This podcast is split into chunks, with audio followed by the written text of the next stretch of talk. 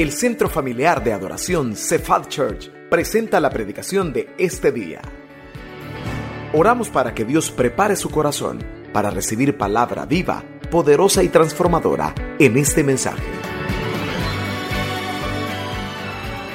Quiero que vaya conmigo a un pasaje.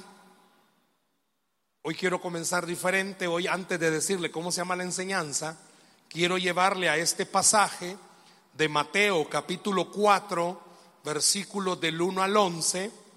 Y de ahí vamos a extraer la frase del mensaje de esta tarde. Mateo capítulo 4, versículos del 1 al 11. Mateo capítulo 4. Y después de leerlo, le voy a pedir que me diga, ¿verdad? ¿Cómo cree usted que pudiera llamarse la enseñanza de esta tarde? Mateo capítulo 4 versos del 1 al 11. ¿Lo tenemos?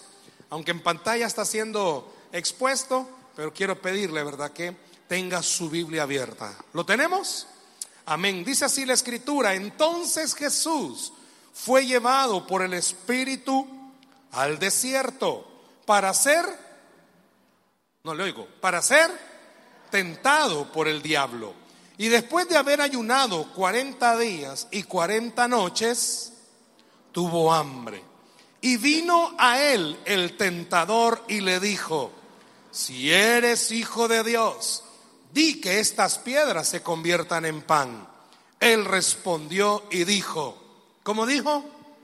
Escrito está, no solo de pan vivirá el hombre, sino de toda palabra que sale de la boca de Dios.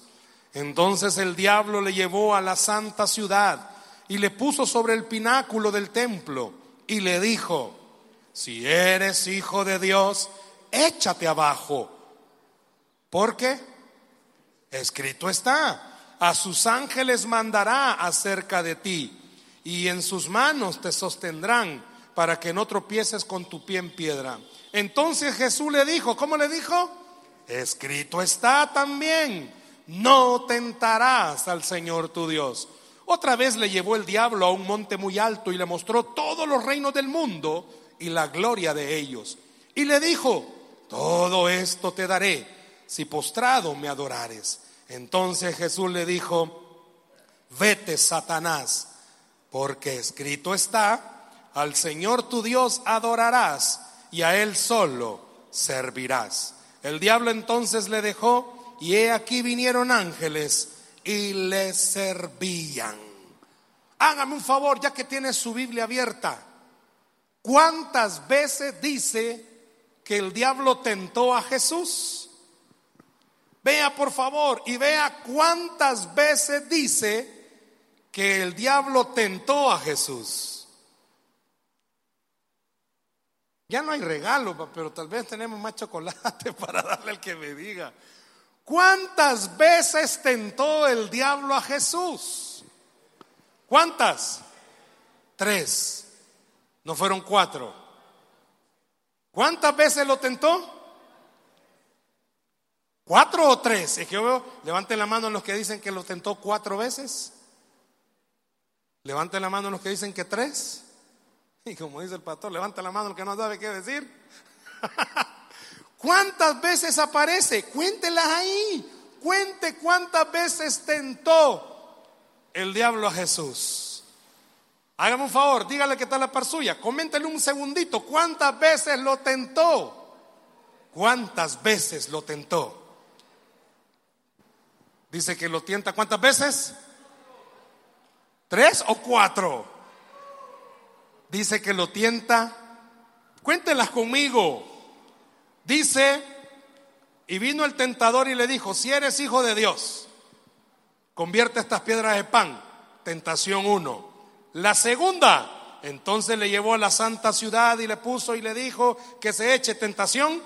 Tres. Otra vez lo llevó a un monte muy alto y le mostró los reinos y le dijo que la gloria de ellos se le daría. ¿Y cuántas veces entonces? Tres veces. ¿Cuántas veces lo tentó? Tres veces. Fíjese por favor, en este caso yo quiero llevarlo rapidito. ¿Quién llevó a Jesús al desierto? Ayúdeme, ¿quién llevó a Jesús al desierto? Versículo 1, Espíritu para que el enemigo, porque quiero que vea algo conmigo. Dentro del plan de Dios estaba que Jesús fuera tentado. Y si usted pudiera esta tarde abrir su corazón, en el plan de Dios está que usted y yo en las áreas que estamos siendo tentados, seamos tentados. Es en el plan de Dios que Él está permitiendo que usted sea tentado a enojarse y a dejar de creer porque los problemas que está pasando son tan grandes que usted dice, Dios no me ama. Es un plan divino que usted esté siendo tentado en el área financiera donde aparentemente no hay salida para sus situaciones. Pero quiero que vea algo, por favor. Jesús fue tentado tres veces por el diablo y el Señor Jesús vence al diablo. ¿De qué manera? ¿De qué manera lo venció? ¿Perdón? Ahí está. Y el mensaje de esta tarde así se llama. Escrito está. Y Jesús se lo dijo tres veces y ojo, el diablo le dice al, Señor Jesús, escrito está. El diablo sabe lo que está en la escritura. ¿Cuál es la enseñanza, el deseo del mensaje? Escrito está. Quiero que usted y yo meditemos sobre lo que el Señor Jesucristo nos estaba mostrando, por qué en el plan de Dios estaba que Jesús fuera tentado, porque nos está mostrando que eso que usted tiene en su mano o en el teléfono, que le llamamos Santa Biblia, le llamamos palabra de Dios, no solamente son escrituras en unas páginas, sino que lo que usted tiene en su mano, eso tiene poder poder para vencer al enemigo que lo está tentando en todas sus áreas. No es simplemente un libro. Y ojo, la idea al final del mensaje no es vaya a su casa y deje la Biblia abierta en la sala en el Salmo 91. Esa no es la idea. La idea al final del mensaje es que usted tenga la misma capacidad que tuvo el Señor Jesucristo de vencer al enemigo de una sola manera. Escúcheme por favor. Jesús es cierto, estaba en el desierto ayunando. Implica que estaba orando, implica que estaba intimando con, con Dios. Pero el orar y el intimar con Dios le dio a Jesús en este ejemplo la capacidad de poder recordar lo que está en la escritura dado por Dios. ¿En qué sentido? Usted puede ser una persona que ore mucho y qué bueno. Usted puede ser una persona que ayune, qué excelente. Usted puede ser una persona que se congregue todos los domingos. Qué bendición, qué bendición de verdad. Puede ser un líder de Life Root, qué bueno. Puede ser un gran asistente de las reuniones de la iglesia, excelente. Pero quizás ser un gran desconocedor de lo que la palabra tiene escrito. Se lo repito. Podemos ser personas que oramos mucho, pero quizás somos personas que leemos poco la escritura. El Señor Jesucristo fue tentado por el enemigo y no me voy a basar solamente en eso. Al punto que quiero llevarlo esta tarde es, Jesucristo cuando se ve tentado por el enemigo, Él como conocedor de la palabra ya sabía algo. Es más, el diablo le menciona una parte de la escritura. Yo no sé a cuántos de los que estamos acá, el enemigo nos ha mencionado la parte de la escritura. Jehová es tu pastor, nada te faltará. Y allá se va a endeudar. Como el Señor es su pastor, va, allá se va a endeudar. Mi Dios pues suplirá todo. Y usted se va a enjaranar y después se enoja con Dios porque Dios no le suplió todo. Es que el diablo es astuto. ¿Qué punto quiero mencionarle? Todos en alguna área, todos en alguna área somos atacados por el enemigo. Papás con los hijos, hijos con los papás, en el matrimonio, en el trabajo, finanzas, salud, en todas las áreas que usted ya conoce. Y es cierto, tenemos que orar mucho, pero también tenemos que meditar mucho en la palabra del Señor. ¿Cómo defendernos? ¿Cómo poder defender de cualquier ataque si ni siquiera sabemos qué promesa Dios nos ha dado en contra de ese ataque? Si usted está en esta tarde aquí y uno de sus hijos o sus hijos están siendo bien jalados por las atracciones de este mundo, ¿qué dice la palabra con respecto a esa tentación? ¿Qué tiene que hacer usted? ¿Qué versículo de la Biblia usted puede recordar para usted mismo, para usted misma? Muchas veces nosotros se nos olvida que esto que tenemos en la Santa Biblia no es un amuleto, es la palabra escrita por Dios.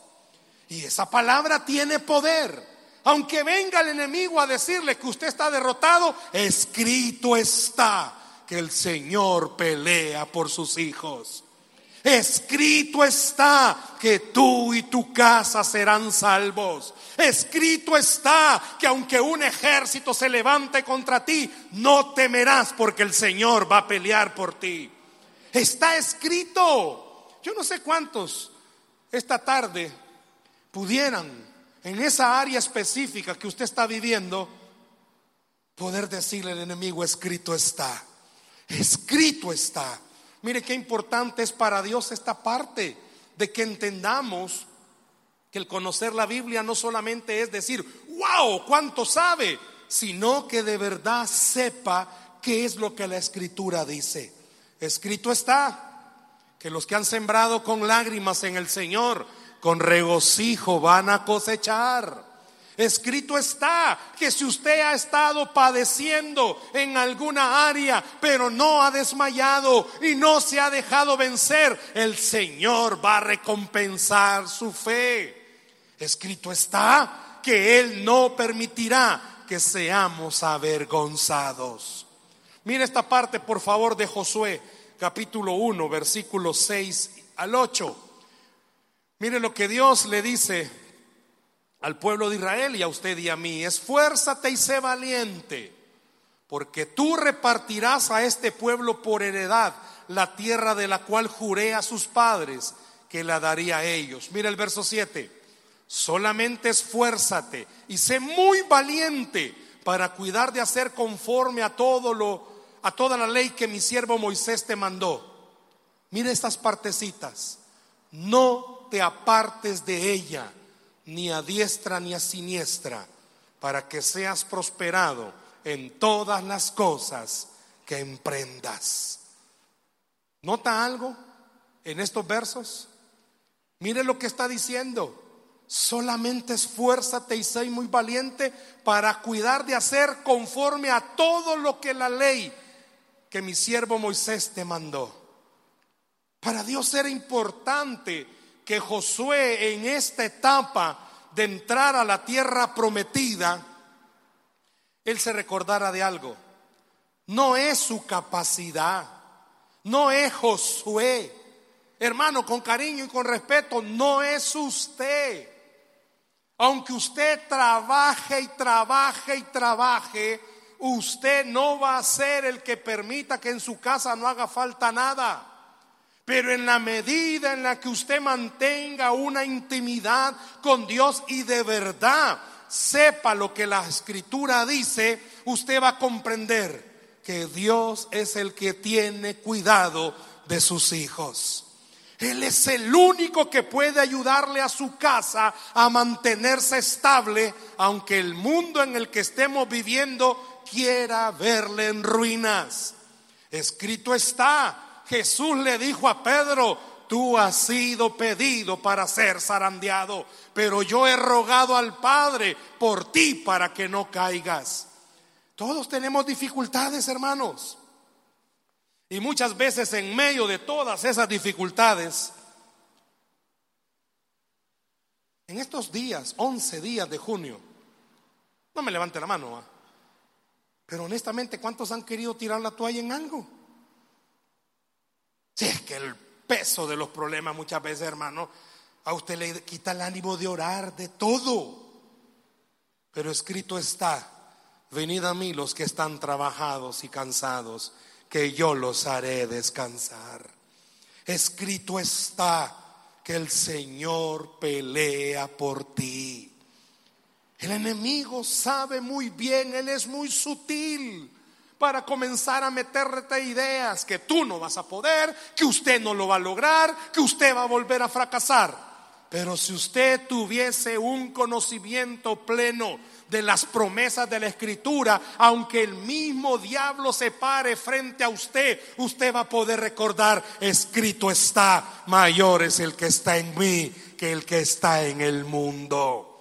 Yo no sé cuántos esta tarde necesitan ir a desempolvar la Biblia y de verdad comenzar a leerla. Si es cierto, van a haber escaseces. Si es cierto, las cosas van a subir de precio. Es cierto, no vamos a tener quizás la economía necesaria, pero escrito está que el Señor es nuestro proveedor, que Él es el que cuida de nuestras vidas. Y qué importante es que quizás a usted solito se lo tenga que decir escrito está, es necesario esta leve tribulación para que se glorifique el Padre en mi vida. Escrito está, escrito está que usted va a tener aflicciones, pero también está escrito, tranquilos, Cristo ya venció. Cristo ya venció. Cuando Josué recibe esto, nos está enseñando algo. Qué importante. Dios le da importancia. Cualquiera podría llamarle exagerado, pero dice, no te apartes de ella ni a diestra ni a siniestra. ¿Para qué, hermano? Para que seas prosperado en todas las cosas que emprendas. Le pregunto algo. ¿A usted le va bien en su trabajo? Qué bueno. Ahora imagínese si usted de verdad tuviera un tiempo de intimidad con Dios, le fuera mejor. No es que no esté bien, pero con Dios puede estar mejor. Si a su familia, usted dice, vaya, Dios nos ha dado una casita, tenemos todo lo necesario, imagínese si estando así como está, ¿cómo le va? Ahora imagínese con un tiempo especial con Dios, no cree que le iría mucho mejor. Somos humanos y quiero decirle, Dios siempre envía una medicina preventiva antes que las cosas pasen. ¿Por qué necesita entonces apartar un tiempo para estar meditando en las escrituras? Mire lo que dice el Salmo 119, 11. Salmo 119, 11. En mi corazón he guardado tus dichos para no pecar contra ti. El salmista está tocando un punto. ¿Sabe por qué muchas veces fallamos? Erramos en el blanco porque no guardamos la palabra porque no entendemos que muchas veces lo que hacemos no es agradable para Dios. Con cariño, tenemos tiempo para todo, menos para estar con el Señor. Es que soy una persona tan ocupada. ¿Cree usted que hubo alguien más ocupado que Jesús? Y él siempre tuvo un tiempo para estar con Dios siempre tuvo un tiempo para estar con Dios.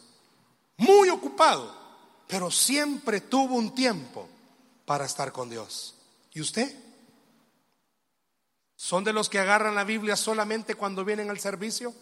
Papás, ¿nos pueden ver nuestros hijos apartar un tiempo para estar con Dios? Mire lo que dice el Salmo 119, 15. En tus mandamientos meditaré consideraré tus caminos. Antes de tomar, se lo hemos dicho muchas veces, antes de tomar una decisión, qué importante es que usted se vaya a la escritura y piense qué es lo que Dios me está diciendo que debo de hacer. Qué importante es si en esta noche, al salir de este lugar, usted mismo puede evaluarse y decir cuánta palabra del Señor hay dentro de usted. ¿Por qué? Porque cuando venga el enemigo a querer tentarlo, querer botarlo, usted va a recordarle, escrito está. Pero ¿y cómo le va a recordar lo que está escrito si no lo conoce? ¿Cómo va a poder decirle al enemigo una promesa? Capaz usted le va a decir, escrito está, ayúdate que te ayudaré. Y le digo, hay gente que lo cree. Ah, diablo, escrito está, que al que madruga Dios lo ayuda. ¿Dónde está escrito eso? Escrito está que a Dios rogando y con el mazo dando. ¿Dónde está escrito? En cambio, las cosas son diferentes cuando usted está siendo atacado en cualquier área y puede recordarle, escrito está que mayor es el que está en mí que el que está en el mundo. Es diferente cuando usted está siendo bastante atacado y emocionalmente se siente mal y usted puede recordar, escrito está que Dios pelea por nosotros. Es distinto cuando en cualquier área el enemigo quiere atacar y quiera hacerlo sentir mal, que usted le pueda recordar, escrito está que Dios es el que bendice a sus hijos. Escrito está que Él es el que tiene la llave y la puerta que Dios abre, nadie la puede cerrar. Qué importante es que usted tenga bien en claro qué es lo que la Biblia dice. Pero entonces, si escrito está y Dios nos está invitando a tener un tiempo con Él, ¿por qué? ¿Por qué para Dios es importante? ¿Por qué para Dios era importante que Josué no se apartara de la escritura? ¿Por qué Jesús nos mostró que era importante conocer la escritura cuando fue tentado por el diablo? Y se lo quiero decir por tres razones sencillas. ¿Por qué meditar en la palabra?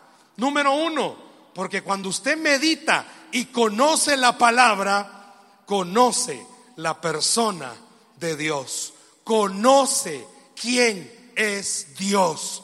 Quiero que vea, por favor, busque Nahum 1.7. Nahum 1.7.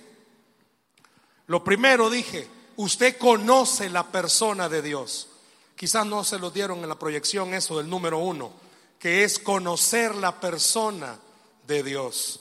Nahum 1.7, mire lo que dice, Jehová es bueno, fortaleza en el día de la angustia y conoce a los que en él confían.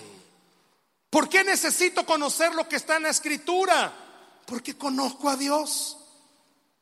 ¿Y cómo describen aún a Dios? ¿Puede decir conmigo, por favor, fuerte, Dios es bueno? Mm, pero que de verdad está convencido. Dios es bueno. Pudiera decirlo de la misma manera en lo que usted está pasando. Fíjese, por favor, pudiera decirlo de la misma manera en lo que usted está pasando, que Dios es bueno. Yo quiero que esta noche usted piense, a pesar de que le está, se le está complicando todo, a pesar de que todavía no supera algo, a pesar de que lo que le pasó fue hace años, pero todavía lo sigue molestando. Cuando usted comienza a meditar más en la escritura, usted reconoce esto, Dios es bueno.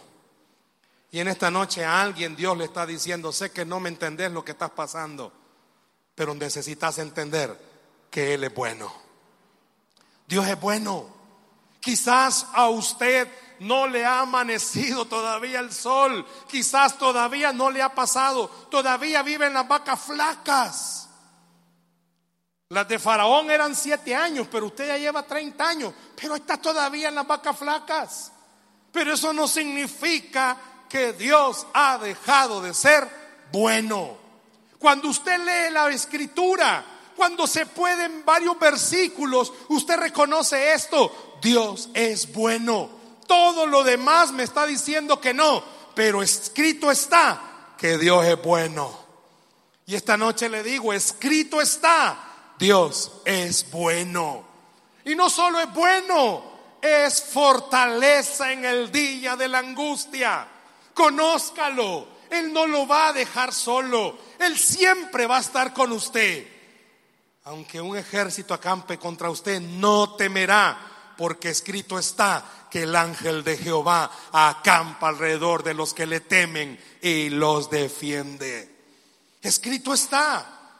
Pero mire también, por favor, lo que dice Lucas 6:36. Sed pues misericordiosos, como también vuestro Padre es misericordioso. ¿Cómo es Dios? Misericordioso. Tóquele el hombro al que está a la par suya y dígale, Dios es misericordioso. Dígaselo por favor, pero tócale el hombro, dígale, Dios es misericordioso. ¿Sabe qué significa esta palabra? Que Dios sea misericordioso. No me levante la mano, pero mire por favor, ¿cuántos de los que estamos acá? Quizás a la semana ni un minuto le dedicamos al Señor, pero Dios no ha dejado de mandarle bendición a su vida. ¿No cree que eso es misericordioso? ¿Cuántos están aquí jóvenes? Yo veo varios jóvenes. Están estudiando y quizás no tienen una buena relación con Dios, pero miren, están estudiando. Ay, porque mis papás trabajan. No, porque tienes a un Dios misericordioso que le da a ellos para que te puedan pagar. Dice, y este es otro verso para conocer la persona de Dios. Él es misericordioso. ¿Cuántos tienen a un Dios misericordioso? ¿No cree? Que a medida que usted lee la Biblia y descubre cuán misericordioso es, imagínense a Pedro, lo niega, pero después es uno de los apóstoles que escriben parte de la Biblia. ¿Por qué? Ah, porque anduvo a la par de Jesús. No, porque tiene a un Dios misericordioso. Usted tiene a un Dios misericordioso que lo trajo esta noche para decirle, que Él puede obrar en su vida y en su familia, porque Él es misericordioso. ¿Cuántos necesitan misericordia en su casa? ¿Cuántos necesitan misericordia con sus hijos? ¿Cuántos necesitan misericordia en alguna área? Lo número dos, lo primero, porque es importante conocer tanto la escritura? Porque conocemos la persona de Dios. Y número dos, porque conocemos las obras de Dios. Conocemos las obras de Dios. Quizás esta parte no se la dieron en multimedia. Conocen las obras de Dios. Mire lo que dice el Salmo 77:12. Mire lo que dice el Salmo 77:12. Meditaré en todas tus obras y hablaré de tus hechos. Le pregunto algo. ¿Y a usted Dios no le ha hecho algún milagro? ¿Y a usted Dios no le ha dado una respuesta? ¿Y a usted Dios no le ha cuidado? Ayer tuve la oportunidad con el ministerio de oración que tenemos en Facebook. Estuvimos recogiendo donaciones para llevarlos a un asilo. Yo no sabía que había un asilo de pastores ancianos. Y hay un asilo, carretera Los Naranjos. Para esta donación contacté a cinco asilos y de los cinco solo este asilo cristiano me contestó, los otros no me contestaron. Llego, fue una experiencia mm, de Dios preciosa, pero es triste ver y conocer pastores que un día se dedicaron a la obra, iglesias muy pequeñas, que cuando llegaron a una edad simplemente los cambiaron y ni siquiera las gracias pastores con hijos que no quieren saber de sus papás, no porque hayan sido mal ejemplo, sino que llega un momento que les son carga a los ancianos. Usted sabe los gringos cómo son de prácticos. Ellos tienen asilo, allá van a dejar a sus papás. Allá van a hacer carne. Nosotros los latinoamericanos somos más apegados. Y me llamó la atención que hubo una anciana que está ahí, que los hijos llegaron a traerla para llevarla a pasear. Y lo que llegaron a hacer fue llevarla donde el abogado para que le firmara, para que le diera la casa. Tremendo. Hablando con la señora, ella llorando, ¿verdad? Contando eso. Y sabe qué tremendo. Porque cuando estaba hablando me dice, Pero sabe algo, hasta el día de hoy, ella quedó viuda ahí en el asilo, porque el esposo murió ahí en el asilo. Hasta el día de hoy, con todo lo que le ha pasado, Dios no me ha dejado de amar. Imagínese usted y yo a veces con las cosas que pasamos. Ella, a pesar de todo, dice, Dios no me ha dejado de amar. Yo puedo decirle algo en esta noche a cada uno por nombre y apellido.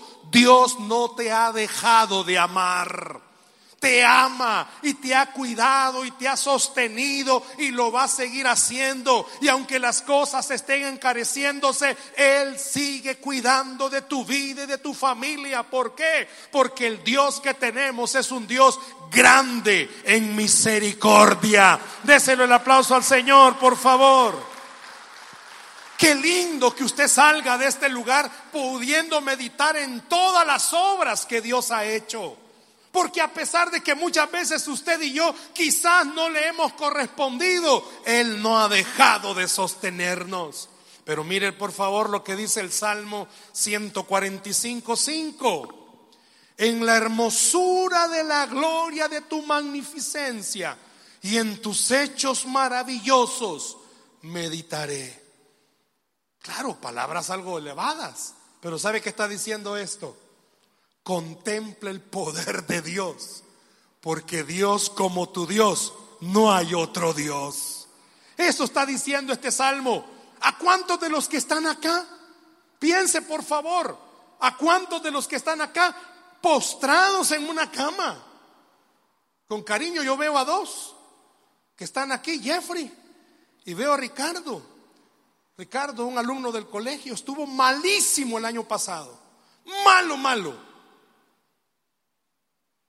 punto de intubarlo. Usted sabe qué significa eso. Pero está ahí atrás, sentado. Suerte la de este bicho. ¿va? Tiene un Dios poderoso. Y ahí está Jeffrey. ¿Y por qué está ahí? Ah, cuerudo el bicho. Necio. No, porque tiene a un Dios poderoso. Y ese mismo Dios poderoso que ha hecho algo en ellos dos, es el mismo Dios que está aquí esta noche y te está diciendo, yo también puedo hacer grandes obras en tu vida. Solo conoce mi palabra y te darás cuenta que escrito está que Él abrió el mar y el pueblo pudo caminar. Dios te puede abrir el camino y tú puedes llegar a la bendición que te está esperando. Escrito está que aunque el ejército del faraón esté contra ti, el Señor te va a abrir camino donde tú piensas que no hay. Contemple, vea el Dios poderoso que nosotros tenemos. Nuestro Dios es grande, nuestro Dios es poderoso y las cosas que Dios hace nadie más puede hacerlas. Solo conózcalo, conócelo de verdad. No es el Dios de la religión de tus papás. No es el Dios que tenés que venir el domingo a la fuerza, si es que estás aquí a la fuerza. Es el Dios que quiere tener una relación personal contigo para mostrarte que en este mundo el que tiene a Dios de su lado se le abren caminos y puertas que a nadie más se le pueden abrir. Porque solo nuestro Dios abre puertas y caminos que nadie más puede abrir. Puede ser y le digo algo con cariño. Hay gente que tiene sus comodidades y pueden decirle, te vamos a pagar el estudio en el futuro. Pero déjeme recordarle algo, escrito está que nuestro Dios es el dueño del oro y la plata y Él puede proveernos para todo lo que estamos necesitando. No solo conocer la escritura me permite conocer la persona de Dios y sus obras. Y en tercer lugar, conocer las escrituras me permite conocer sus mandamientos. Mire esta parte, por favor, de Miqueas 6:8. Mire lo que dice. Oh hombre, él te ha declarado lo que es bueno. ¿Y qué pide Jehová de ti? Solamente hacer justicia y amar misericordia y humillarte ante tu Dios. ¿Qué es lo único que Dios le está pidiendo a usted? ¿Qué es lo único que Dios le pide a usted y a mí? Hermano, no se aparte del camino del Señor.